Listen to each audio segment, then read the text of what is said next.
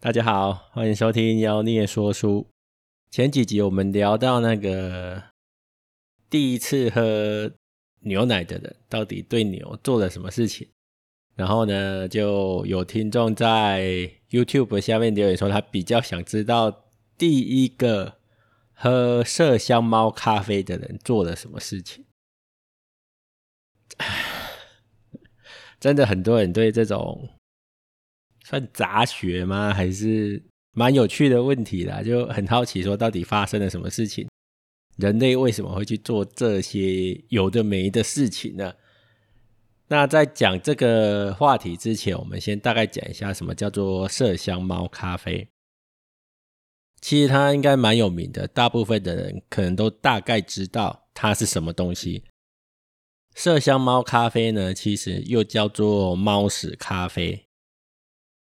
是由印尼的椰子猫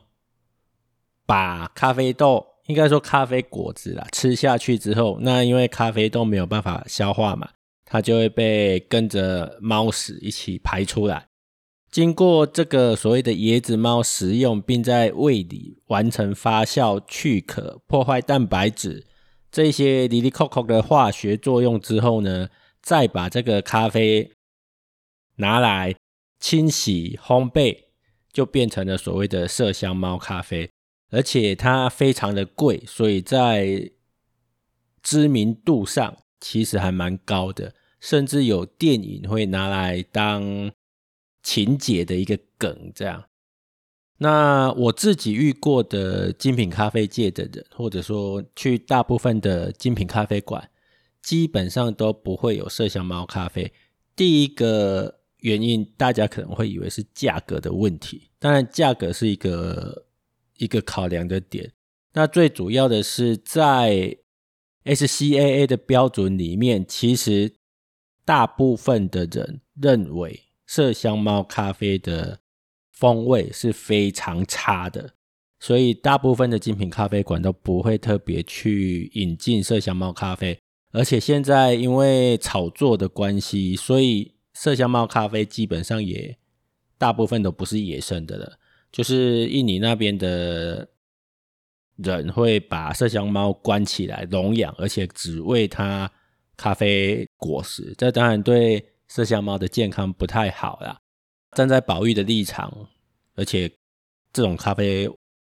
也不太好喝啦，所以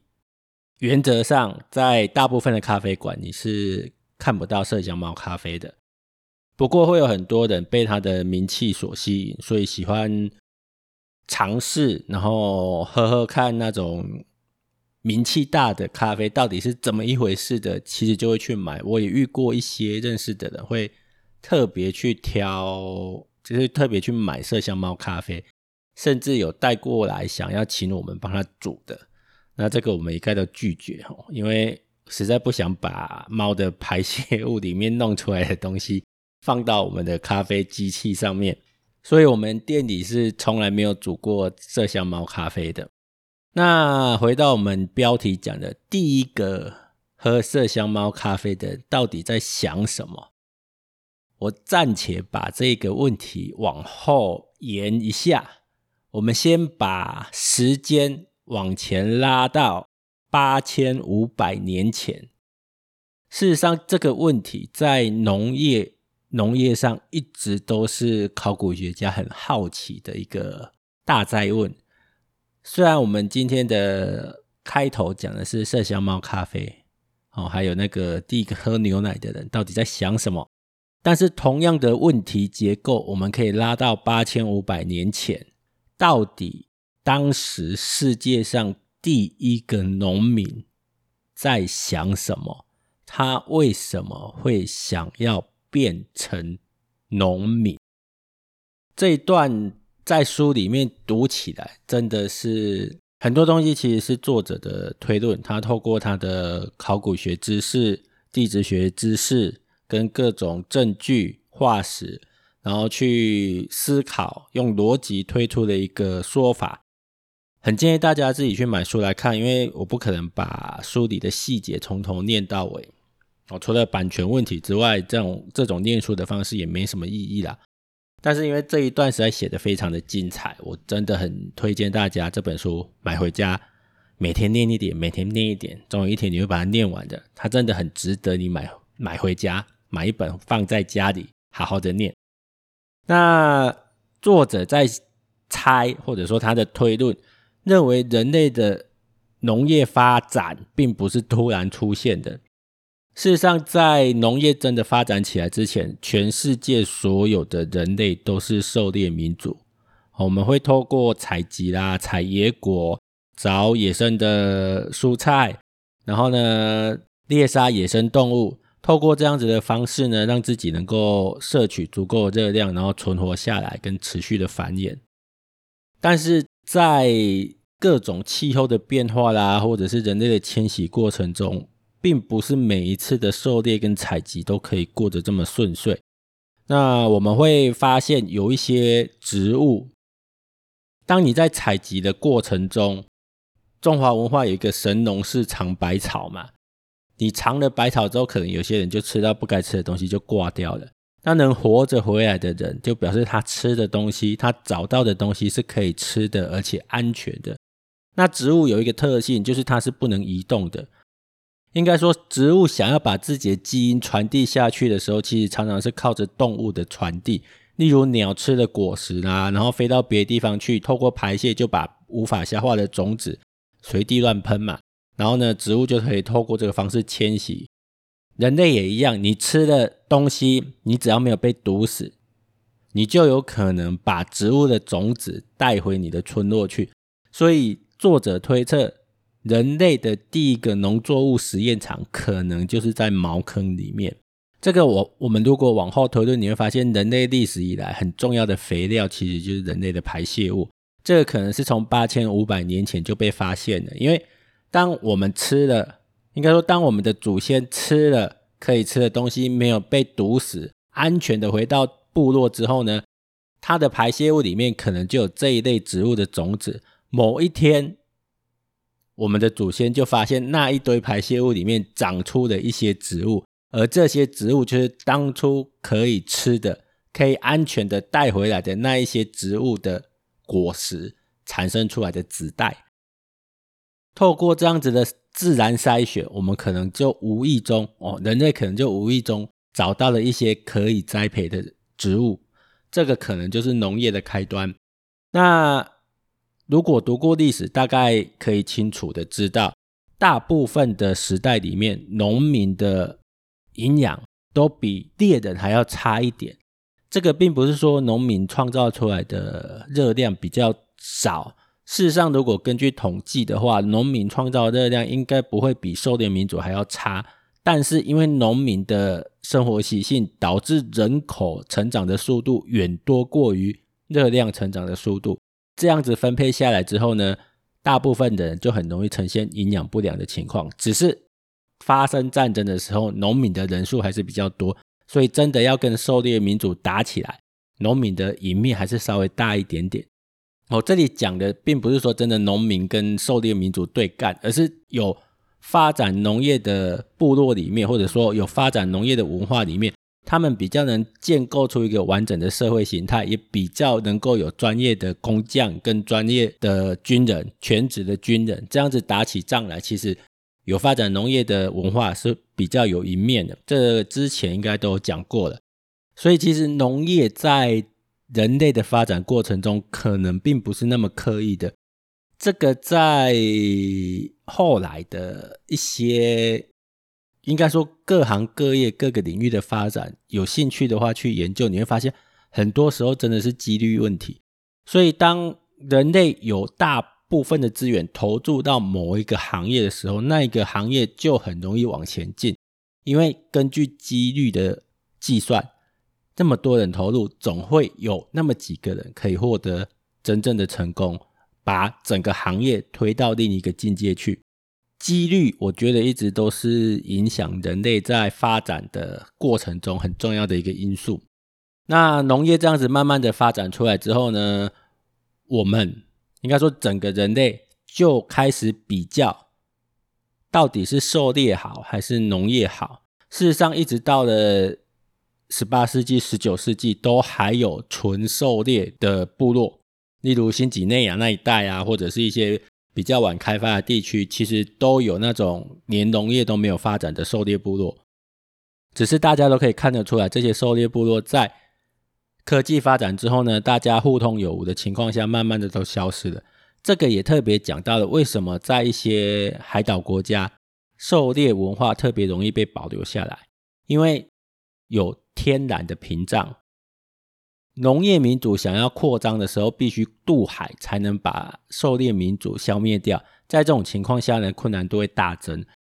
这些天然屏障呢，就变成了一个保护狩猎传统的很棒的一个壁垒。这个其实我们回到这个时代来看，自己在创业的过程中，你会发现这个东西其实有异曲同工之妙。有时候，一个行业会透过各种工会啦，或者是法律的制定啊，创造各种门槛跟壁垒，让其他人想要进这个行业没那么简单。只是这个通常也只是把时间往后挪而已。如果今天一个传统行业并没有真正的竞争力，各种门槛的建立，其实就是想办法苟延残喘，获得稍微再多一点点的时间。并不一定能够阻止整个时代的趋势进展啊。作者认为，最后农业能大幅度的战胜狩猎采集民族，最主要的原因大概有五个：一个是野生食物日渐稀少，这个我们在很之前的集数就讲到说，人类在迁徙的过程中，有时候会直接把当地的大型动物给消灭掉。这样一来，当然你的可以狩猎的对象就变少了嘛。再就是野生动物和家生生物的消长。人类在发展的过程中，有一些动物就被我们驯化了，例如狼的后代变成狗嘛。然后畜牧业的鸡啊、鸭、猪、羊这些，慢慢的都被我们驯化之后呢，你会发现这些家生动物的数量远远超过野生动物了。再来，生产粮食的技术不断改进，以人类最早发展出来的五谷杂粮麦子来讲，哦，小麦。如果今天我们没有一些打谷的技术啦、去壳的技术啊，你就算种了很多的小麦，你也没办法好好的把它拿来利用。是因为我们有足够的技术去处理这么庞大的小麦生产量，让农民愿意不断不断的开垦，不断不断的扩大面积。当然，在扩大面积的过程中，狩猎民族可以使用的土地就越来越少嘛。再来就是人口密度的增加和农业兴起的双向关联。今天到底是鸡生蛋，蛋生鸡，也已经搞不清楚了。总之呢，当一个族群决定开始建构农业社会的时候，一些生活模式的改变导致他们人口会增加，而人口增加，你就必须要有更多的热量来源。这个时候，你就必须再开垦更多的农地，栽种更多的农作物。然后呢，这样子的状况就有可能会让你的人口再增加，就变成一个正向的循环。然后最后就是我们刚刚讲的农业社群的人口稠密，光靠数量就能够驱逐狩猎族群。回到了这本书的主题啦，就是枪炮、病菌与钢铁。当一个农业社会的人口越来越稠密之后呢，它除了人力在打架的时候可以以多欺少之外，我们讲的。病菌这个东西，流行病这个东西，很容易在人口稠密的地方发展。然后呢，当农业族群有抗体之后，碰到狩猎族群，狩猎族群就很倒霉，因为他们还没有抗体，然后就被这些病菌打败了。所以，我们统整一下，到底第一个人类第一个农民做了什么事情，想了什么事情？其实也没有做什么，也没有想什么。比较可能的就是几率。哦，就是几率，就是他看到了茅坑里面有一棵植物长出来的，而那个长出来的植物最后结出了他们曾经吃过的果实。我觉得这可能就是最有可能的农业发展。好，讲完了人类的农业，第一个农民到底想了什么东西之后呢，我们再回到现代来想想看，麝香猫咖啡这个东西，第一个想喝麝香猫咖啡的。跟人类第一个农民想的是不是一样的？我认为应该不一样，因为到了这个时代，很多东西我们讲的是经济作物，不是单纯的热量来源的。当一个人在野外看到麝香猫的大便上面有咖啡豆的时候，他想的可能不是农业的问题，不是要不要养麝香猫的问题，不是诶、要不要种植咖啡的问题，而是商业上的问题。这个东西可不可以创造话题？这个东西可不可以有效的炒作？当然，我们结果论来看是话题创造很成功，然后呢，炒作也非常的成功，那个价格非常的惊人啊，所以。我认为麝香猫咖啡第一个想到要喝麝香猫咖啡的人，应该比较像是商人，而比较不像农民。那很多东西当然是透过行销啦、各种心理的设计啊，最后才发展出来的。现在人类的很多商业活动，或者说很多的发展，已经不完全是远古时代那种几率问题了。这些想法呢，有机会我们会。透过不一样的书本、不同领域，然后读的时候呢，再跟大家分享。那今天的节目呢，就先讲到这边，谢谢大家。